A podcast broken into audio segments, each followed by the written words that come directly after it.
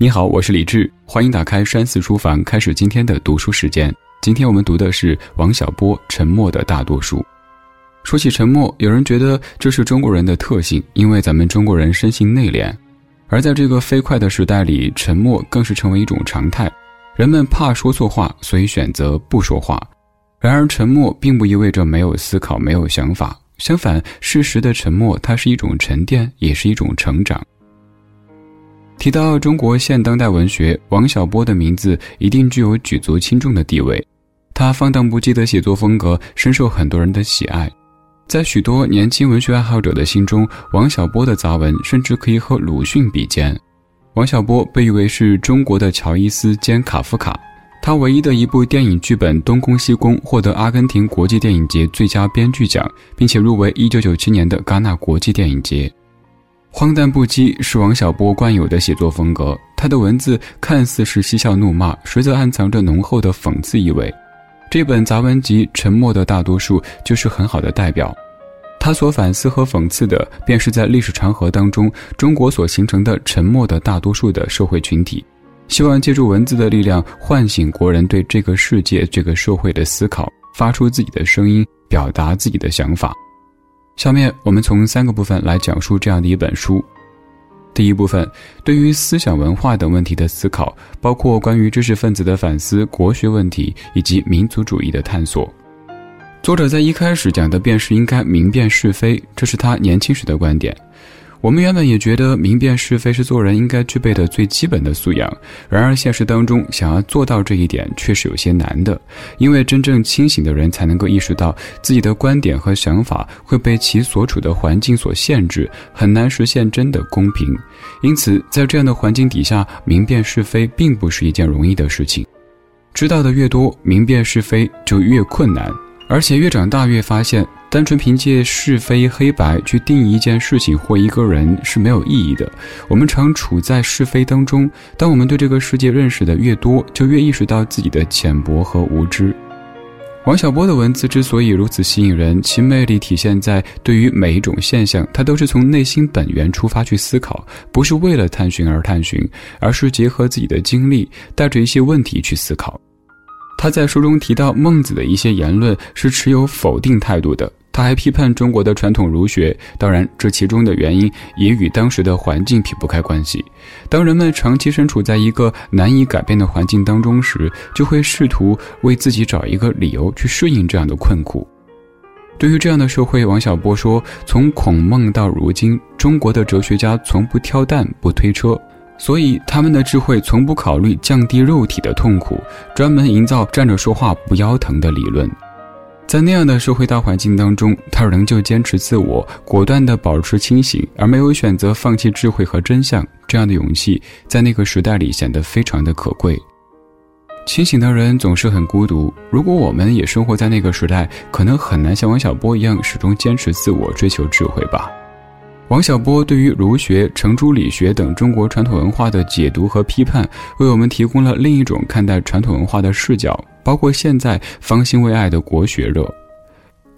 有着几千年历史的中国文化历经衰败和兴盛，无论是中国还是世界来说，都有着十分重要的意义。但孔子学说并不见得就是真理，有一些学说虽然说影响深远，受过历史的洗礼和检验，但是否符合现今的世界和未来的世界，一切还要交给时间去判定。我们曾经觉得真理和哲学就如同数学当中的定理和公式，可以用来解释世间的大部分事情。如果一些事情你无法理解和解释，必定是缺乏真理。然而，事实上并不存在一条通用法则指导我们的所有生活，只能通过自己不断的去摸索、去实践和验证，去提炼出属于每个人自己的生活哲学。第二个部分，对于社会现实问题的讨论，包括对于社会伦理道德、中外文化的讨论，以及女权主义等问题。在东西方快乐观区别之我见当中，作者王小波认为，东西方人对于快乐的追求是全然不同的两种方式。西方人的满足感来源于对物质的追求，而东方人的满足感则是来自于人和人在相处过程当中所产生的幸福和快乐。相比于西方人的追求，作者更倾向于东方的快乐观，认为西方的这样的充斥着物欲的社会是一种病态。当然，虽然不同文化之间追求快乐截然不同，但无论哪一种方式，只要超出了某种限度，都未必是一件好事，容易物极必反，也就是古语当中所说的“水满则溢，月盈则亏”。中国的传统文化便是依赖于人情实现上通下达。孟子也曾经说过：“仁者亲亲也，义者敬长也。”这句话意思是说，人际关系是仁义的本源。这也和王小波的观点十分契合。在人际关系当中，寻求快乐是我们特有的优点。我们在人和人的相处当中，避免了冷漠和自私，同时也在追寻着人和自然的和谐共生。这也是中国社会稳定的一大原因。当下我们正在面临的疫情就是最好的证明。当我们在新闻当中看到西方国家因为疫情而申请破产救济金的人数不胜数，我们不禁对此感到诧异。这正是源于中西方文化的差异。一方面是西方社会奉行的超前消费理念，这样的理念导致他们没有积蓄，居家隔离导致无法正常工作，从而失去经济来源。另一方面，西方社会的人情关系较为淡漠，人和人之间更像是互不依赖的个体，人们之间不会像咱们这样互相的救济、互相的帮助。在中国这样的人际社会当中，人和人的交往一旦走向极端，反而容易被束缚。当代中国社会当中，这样的关系也逐渐呈现出弱化的趋势。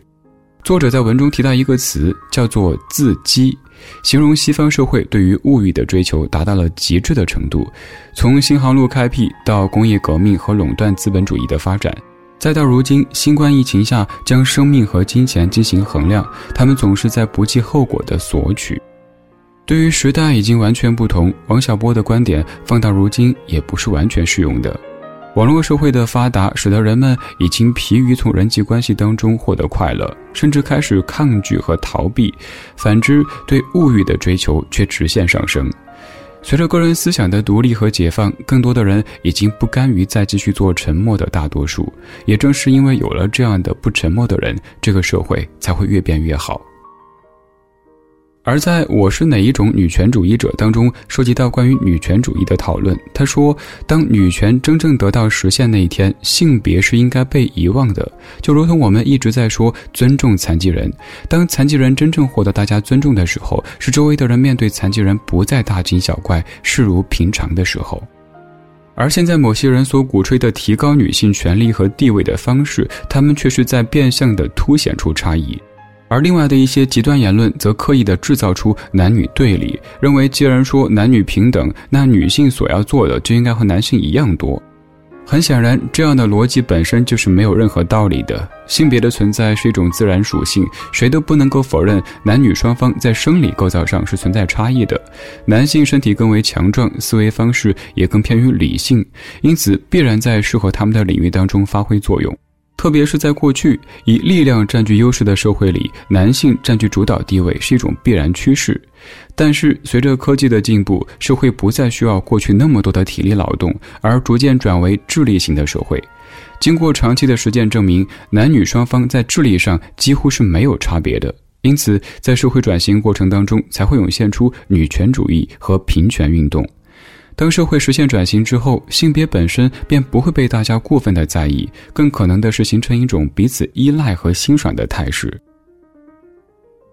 第三个部分涉及对于文学作品的研究，包括一部分书评对文学艺术和小说作品的个人看法，以及其他的自我感想。在本书的后半段，王小波谈及了关于艺术的思考，包括他所从事的小说写作以及对电影的看法。在我为什么要写作当中，他解释了自己从事小说创作的动机。这种如同归宿一般的状态十分适合从事艺术工作，但我觉得也正是因为这样的状态，令王小波对艺术的态度和某些观点算不上积极。也许是因为他自身所经历的时代因素，王小波似乎不曾考虑过艺术的责任感，甚至可以说是特别反对责任感的。课本上对于“艺术”二字的解释是这样的：三个要素分别是美感、现实意义和教育性。然而，现实却是，甚至连很多从事艺术的人对艺术的理解都是非常片面的。他们过分强调美感，却忽视了艺术应该具备的教育性。就连王小波也难以免俗。他在小说的艺术当中说：“负道义责任可不是艺术标准，尤其不是小说艺术的标准。”这很重要啊。他认为小说最重要的是有趣。他说：“我以为自己的本分就是把小说写得尽量好看，而不应该在作品当中夹杂某些刻意的说教。”理论上讲，这句话并没有问题，但是也有一些细节我们可以再做讨论。比如说，优秀的作品始终是应该具有一定的教育性的。像王小波的《黄金时代》和《未来世界》之所以能够得到短篇小说大奖，一方面是因为其创作于特殊的时代背景之下，另一方面也离不开其中所蕴含的教育性。《怀疑三部曲》后记里也有说：“我以为严肃文学就是乍读起来有点费劲的东西，经过反复思量，发现不严肃，有些东西就写不出来，结果才走上这条路。”这个说法，我个人非常赞同。一部艺术作品当中对现实的批判性，可能没法马上被很多的读者所理解，这就需要依靠作者的文字功底去体现，以此来唤醒读者应该有的思维和理智。这正是艺术作品应该有的教育性和责任感。作者在其中的一篇杂文里提到自己对于电影的看法。他说：“观众的品味是被作品培养出来的，观众的品味也会反过来影响作者。本质上，这是一个循环的过程。”这句话让我想到咱们的中国电影。过去的中国电影可以说是非常低迷，我们走进院线，大部分都是欧美的电影。而近几年，国内的电影逐渐变得丰富多彩，出现了《流浪地球》，成为国内科幻片的开端。哪吒更被视为国漫崛起的开端，而我不是药神这样的电影票房一路飙升，形成了不容忽视的社会影响力。正是因为有了欧美电影的压力，观众对电影的审美水平不断提升。国内的电影为了保持自身竞争力，才在不断的提升自身的水平。而与之相反的是，小荧幕当中的节目水平参差不齐。国内对于外国电视剧的引进很少，像美国的 HBO、Fox，还有英国的 BBC 当中的女演员，有的骑着恶龙满世界打架，有的在黑道家族顶起半边天，有的成了超级英雄拯救世界。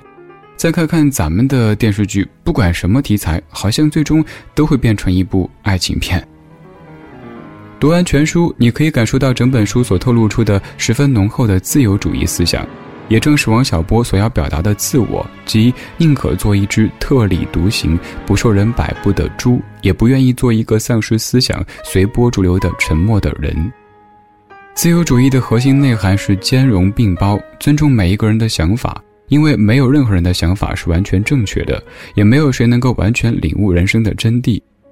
每个人都有自己的想法和见解，而在当下的时代里，人们却变得容易在网络上针锋相对，更加丧失了理性的思考能力。这本书让人感悟最深的地方在于作者的思维方式有趣诙谐，却又清醒独立。在此之前，你可能没有想象到，关于社会问题的剖析，关于人性问题的探讨，可以用这样平和又不失犀利的言辞来表达。王小波的杂文拥有只属于他的独特风格，他在这样无趣的世界里，用作家的身份打破了这份沉默。